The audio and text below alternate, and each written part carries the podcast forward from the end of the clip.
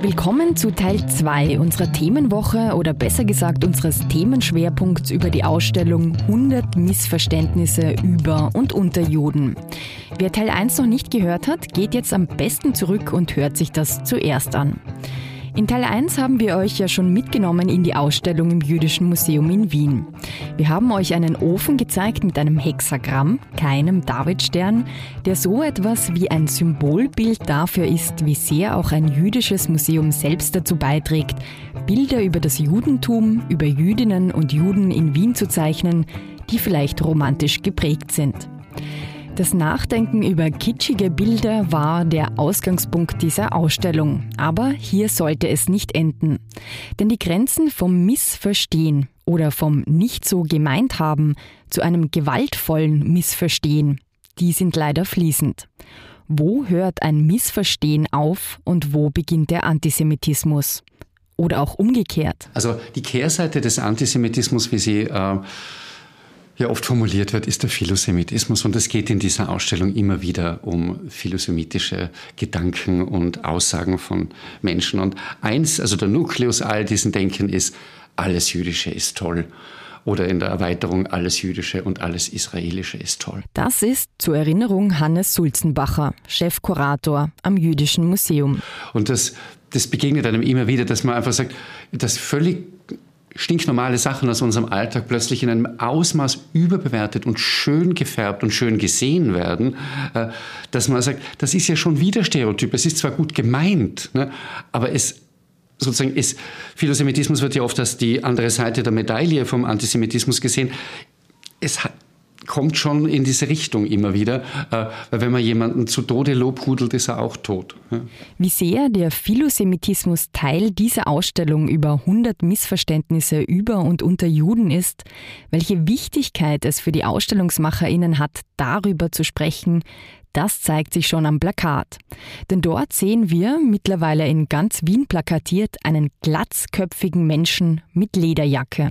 Man sieht von hinten einen Mann, der äh, tatsächlich in Berlin auf Pro-Israel Demos war. Das ist Barbara Staudinger, die neue Direktorin des Jüdischen Museums. Er hat eine Lederjacke an und auf der ist auf, auf, auf dem Rücken steht in gotischen Lettern Judenfreund. Ähm, dann ist drunter der Reichsadler. Ähm, das Hakenkreuz ist durchgestrichen und drunter ist ähm, der Davidstern. Und äh, die Schwingen des Reichsadlers sind auf der einen Seite die, ähm, die israelische Fahne und auf der anderen Seite die bundesdeutsche Fahne. Ähm, es ist der Nukleus des kompletten Missverstehens, was es heißt, ähm, Solidarität zu zeigen, was es heißt, Verständnis zu zeigen, sondern ähm, er ist der, der als Judenfreund in einem Nazi-Outfit auf die Straße geht. Ein Judenfreund im Nazi-Outfit auf einer Pro-Israel-Demo in Berlin. Also ich würde mal sagen, hier hat relativ offensichtlich jemand etwas missverstanden. Aber ist das ein Extremfall und damit eine seltene Ausnahme? Oder neigen wir vor allem in Täterinnenländern zum Philosemitismus? Viele dieser Dinge ähm, etwas viel schöner finden zu wollen, als es eigentlich ist, viel weniger, ähm, viel besonderer finden zu wollen, als es eigentlich normal ist, ähm, hängt natürlich äh, mit Schuld zusammen, ja, hängt damit äh, mit, mit unaufgelösten Schuldfragen, äh, die sich ähm, aus der Shoah ergeben, zusammen und hängen damit zusammen, dass eine nichtjüdische Gesellschaft natürlich das, was geschehen ist, genauso unverdaut äh, hat äh, wie eine jüdische Gesellschaft. Und daraus sozusagen, und das ist natürlich ganz bequem und es ist auch ganz, es hat auch so was bisschen Schuldbefreiendes, wenn ich dann eben behaupte, alles Jüdische ist toll oder eben Israel ist unkritisierbar oder ähm, ähm, alles Jüdische ist traurig. Und ähm, der, vor, vor lauter wohlmeinenden Kitsch sehe ich da nicht, dass es dahinter eigentlich wahre Menschen gibt, die mit, mit diesem Kitsch weder beschrieben sind, sondern im Gegenteil wahrscheinlich eher peinlich berührt. Missverständnis Nummer 95. Alles Jüdische und alles Israelische ist toll. Oder auch Alles Jüdische ist mit der Shoah verbunden und deshalb traurig. In einem Raum, in dem die Schuldfrage sichtbar wird und in dem wir in einem Täterinnenland uns selbst gegenüberstehen, ist der Raum der Ausstellung, der sich dem Holocaust widmet. Denn gleich, wenn man diesen Raum betritt, wird man direkt mit einem Video konfrontiert, das riesengroß auf die Wand projiziert ist. Und das, naja, nicht keine Reaktionen auslösen kann. Ich glaube, es ist vieles, was hier aufgebrochen wird und angesprochen wird, was bisher ein Tabu war. Like a piece that I really, really enjoyed. Uh, Jane Corman's video piece that's so embracing of joy. I feel like Jewish joy doesn't get talked about enough. And it's wonderful. Lebensgroß stehen wir hier Menschen gegenüber, die in weißen T-Shirts und schwarzen Hosen zu I Will Survive tanzen. Und das mitten in Auschwitz. Oder besser gesagt, gerahmt vom Schriftzug in Auschwitz. Arbeit macht frei. Tanzen in Auschwitz irritiert mich sehr. Also ich muss es sagen, weil, weil da also meine Großeltern, also eine, meine Großmutter ist, eine Großmutter ist umgegangen, die anderen in Belzec, aber das irritiert mich irgendwie. Es ist eine Videoarbeit, ein Kunstwerk von Jane Corman aus dem Jahr 2009. Und? Ähm, wie der Titel schon sagt, ähm, ist Jane Corman mit ihrem Vater, dem äh, Holocaust-Überlebenden Adolek Kohn, ähm, an ehemalige Städten äh, der nationalsozialistischen Vernichtungsmaschinerie gefahren und hat dort mit ihrem Vater und mit äh, anderen Mitgliedern ihrer Familie äh, zum äh, Disco-Hit I Will Survive äh, getanzt. Das ist Tom Juncker, Co-Kurator der Ausstellung. Und sie hat das alles dokumentiert und zusammengeschnitten. Und äh, das hat natürlich, wie man sich vorstellen kann, sehr unterschiedliche Reaktionen äh, überall ausgelöst. Also von ähm, ja, Begeisterung für diese sehr unkonforme Art des Gedenkens an den Holocaust bis hin zu äh, Vorwürfen der Geschmacklosigkeit, ähm, ähm, die auch teilweise von anderen äh, Holocaust-Überlebenden gekommen sind, die gesagt haben, damit äh, tanzt man eigentlich nur auf den Gräbern von äh, Millionen von Menschen und trivialisiert sozusagen ein bisschen ähm, ja, den, äh, den Horror äh, der ganzen NS-Vernichtung. Jetzt hat man dann mit diesem Video gesehen, auf der einen Seite gibt es ähm, viele Leute, darunter auch Überlebende, die sagen, man muss eben dem Holocaust in Ehrfurcht gedenken.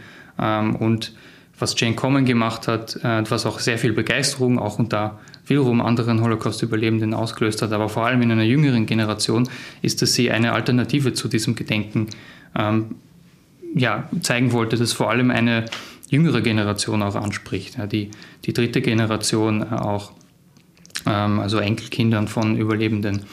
Und das wirft halt einfach ganz viele Fragen in den Raum, die wir jetzt auch in der Ausstellung nicht versucht haben zu beantworten, sondern die einfach sind, ganz spannend sind, wenn man sie mal hinstellt. Ja. Und, und das wäre, ähm, wie gedenkt man an den Holocaust? Äh, welche, also welche Arten des Gedenken gibt es? Und wem, wer entscheidet, was ist die richtige Art des Gedenkens? Wem gibt man diese, ähm, ja, wem gibt also, man das? Da, da ich Jüdin bin, habe ich so als zweite Generation habe ich äh, ein emotionales Verhältnis dazu. Aber Sie, Sie würden ja nicht sagen, Sie finden es falsch, sondern es ist ein Na, Falsch finde ich es nicht, es ist irritierend. Das, das heißt noch lange nicht falsch, also irritierend. I mean, I think we have, um, well, here's the thing. I can't speak for Jews, I'm not Jewish. Um, but I think all humans, when they go through trauma, feel pressure to treat trauma as something somber and reflective, and there is space for that, and I think that's a good thing. But you also have to find your joy um, and your pride as a human. So, yeah. Missverständnis Nummer 29. Der Massenvernichtung kann nur in Ehrfurcht gedacht werden. Im gleichen Raum an einer anderen Wand ist ein dezent hellblaues Outfit zu sehen. Es ist ein genaues Replikat der Kleidung, die Beyoncé bei ihrem Besuch im Anne-Frank-Haus in Amsterdam getragen hat. Ein billiger Hosenanzug der Marke Topshop, der innerhalb kürzester Zeit nach ihrem Besuch weltweit ausverkauft war. Missverständnis Nummer 28. Die Erinnerung an den Holocaust muss dezent sein dass selbst ein Superstar wie Beyoncé dezent gekleidet ins Anne-Frank-Haus geht, zeigt vor allem, wie stark wir Regeln für das empfinden, was wir Erinnerungskultur nennen. Was wir als angebracht und notwendig empfinden, auch und vor allem auf einer symbolischen Ebene. Wäre sie in einem Gucci-Outfit gekommen, wir hätten es, seien wir ehrlich, auch kritisiert. Die Erinnerung an den Holocaust zu einer Erinnerungskultur zu machen, mit strengen Regeln, Vorschriften und Tabus, das ist laut Barbara Staudinger ein sehr europäisches Phänomen, das vielleicht zu den größten Missverständnissen überhaupt führt. Du hast vorher nach einem, Miss äh, nach einem Beispiel gefragt, eines sehr europäischen Missverständnisses. Und ich würde da gerne ähm, die Erinnerungskultur anführen, die äh, so gut gemeint ist und so ähm, Juden und Jüdinnen zu etwas anderem macht und so sehr, ähm, so sehr ausgrenzend ist in Wirklichkeit, wie, wie sie auch gut gemeint ist auf der anderen Seite. Warum ist sie ausgrenzend? Ähm, warum ist sie ausgrenzend? Sie ist ausgrenzend, ähm, wenn, weil wenn man sich das genau anschaut, die Erinnerungskultur am besten funktioniert ohne die Anwesenheit von Juden. Weil die Erinnerungskultur mit ihrem Versöhnungsnarrativ von der nichtjüdischen Mehrheitsgesellschaft als diese geprägt wurde und das Versöhnungsnarrativ eben über alles gestellt wurde. Wenn man sich eine jüdische Perspektive anschaut, findet man da kein Versöhnungsnarrativ und die Mehrheitsgesellschaft hat sich aber nie damit auseinandergesetzt. Das heißt, es ist auf der einen Seite eine Verweigerung, auf der anderen Seite kann man es ja viel besser. Deutschland bezeichnet sich als Weltmeister der Erinnerungskultur, also es wird auch ein kompetitiver Aspekt da eingebaut. Und ähm, kritische Stimmen, die dann oft von jüdischer Seite kommen, werden nicht gehört. Und sie sind auch gar nicht dazu gedacht, gehört zu werden. Ja. Ähm, es ist sozusagen ein freudiges Ereignis oder es rundet eine erinnerungskulturelle Veranstaltung ab, wenn Juden und, oder Jüdinnen da sind, weil ähm, damit sozusagen findet sie ja erst äh, ihre komplette Erfüllung. Aber ähm, in dem Moment, wo die sozusagen das Versöhnungsnarrativ nicht mitspielen ähm, und über ihre einfache Präsenz hinaus nicht bereit sind, ähm, sozusagen Versöhnungsgesten zu setzen, sondern einfach sagen, ja, es war, was war, wir, es gibt hier nichts zu versöhnen. Ab dem Moment sozusagen scheitert ja diese Erinnerungskultur, weil eben, äh, wie vorhin gesagt, es eine mehrheitsgesellschaftliche Erfindung ist, das Versöhnungsnarrativ. Äh, von jüdischer Seite hätte nie jemand davon gesprochen. Wie denn auch? Ein Objekt, das an dieses Versöhnungsnarrativ anknüpft, ist eine Fotoserie des israelischen Künstlers Benjamin Reich. Darauf zu sehen eine jüdische Hochzeit mit einer Braut in weißem Kleid und einem Bräutigam in SS-Uniform. Eine jüdisch-nationalsozialistische Hochzeit, die den Wunsch nach Versöhnung parodiert. Wie groß dieser Wunsch ist, das zeigen immer wieder Umfragen in Österreich und in Deutschland in den letzten Jahren. Denn etwa die Hälfte der gefragten Personen gibt an, dass endlich ein Schlussstrich gezogen werden soll, dass endlich genug sei mit der Erinnerung. Und um diesem Wunsch nachzugehen, hat das Jüdische Museum Wien bei der Ausstellung 100 Missverständnisse über und unter Juden deswegen einen radikalen Schritt gesetzt und wir machen jetzt, wir ziehen wirklich einen Schlussstrich. Und wenn man da drüber geht, muss man nie wieder an den Holocaust denken. Missverständnis Nummer 36. Wenn man einen Schlussstrich gezogen hat, braucht man nicht mehr an den Nationalsozialismus denken. Also wir haben jetzt die Größe, Dimension und den Charakter des Schlussstrichs festgelegt. Der ist einfach, um es schon zu verraten. Und drüber gehen ist auch einfach und wir wünschen allen alles Gute, dass es dann auch hilft. Aber ist das in, mit jüdischer Beteiligung oder der, der, die Person, die den Schlussstrich zieht, ist, die, ist das ein Jude?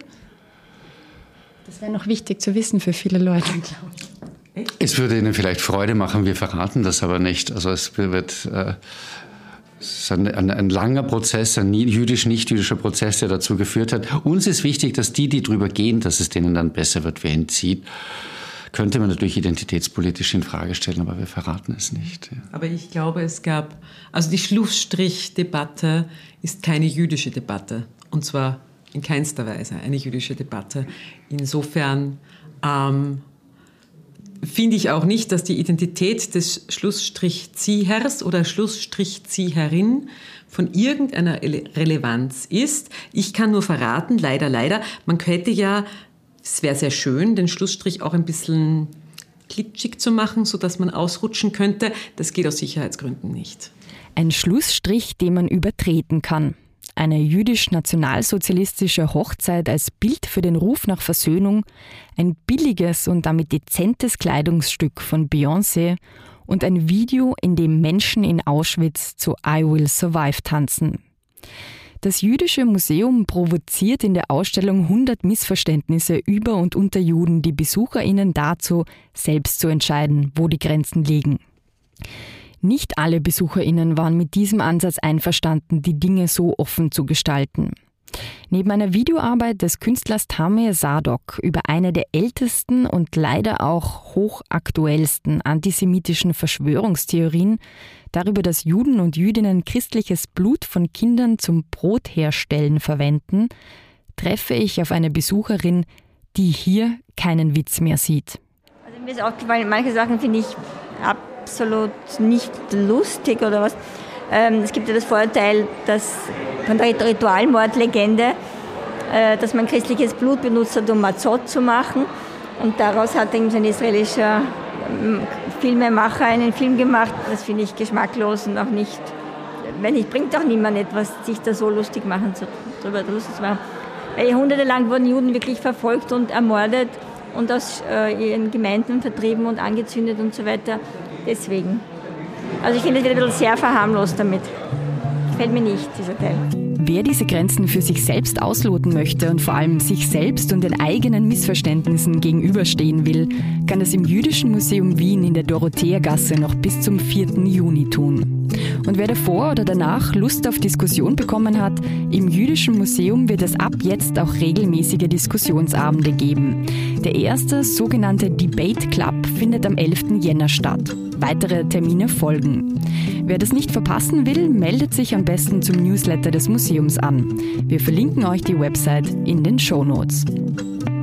Diese Themenwoche entstand in Zusammenarbeit und mit Unterstützung des Jüdischen Museums Wien. Im Museum ist eine Produktion des Produktionsbüros Sissi Grant. Musik Petra Schrenzer. Artwork Nuschka Wolf.